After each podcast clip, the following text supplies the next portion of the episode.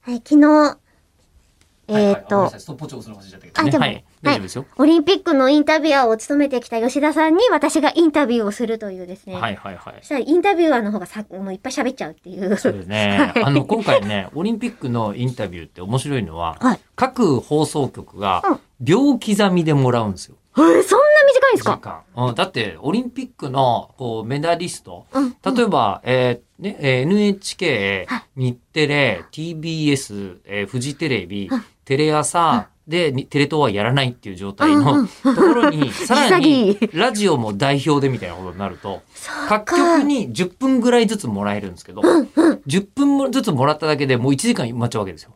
で、もちろんペン記者の人たちね、そっかうん文字記者の人とかもいるから、あの、こ選う、手の負担すごいことになりますえね。。そううなんですよ。だから、そんなに、こう、長々と話聞けないのよ。うんうん。で、だから、あの、なんとですね、え各えメダリストに対して、10分とか厳密に決まってるんです。へえ。何ぐらいだったかなメダリストインタビュー、えー、1、2、3、4、そういう5、時は6人ぐらいしたかな。その選手の母国語でいや、いや、あするんのですかごめんごめんごめんごめん。ええその想像力、ちょっと俺もなかったんですけえ、で、その方がスムーズじゃないですど、か基本、日本人のメダリストにしかインタビューしてないです。なるうん日本人のメダリストだけで今回50いやすごかったぐらいいらしゃですよねですよほど。うん。大変な数だったんで、びっくりでした。うんちっちゃめの稲葉の物置みたいな。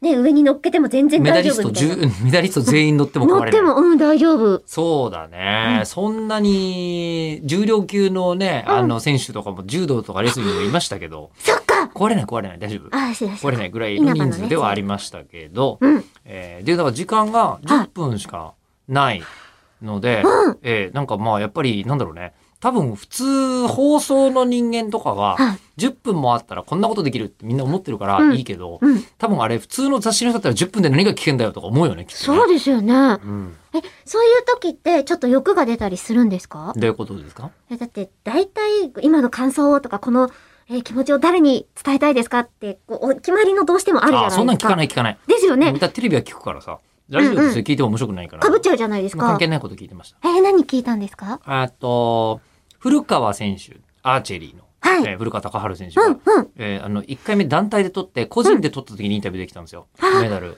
あで、団体で取った時に、あの、こう、心ぴょんぴょんっていう風に表現してて、えーごちうさって思ったんで、あ、のんのんびよりの方じゃな かった。うん違う。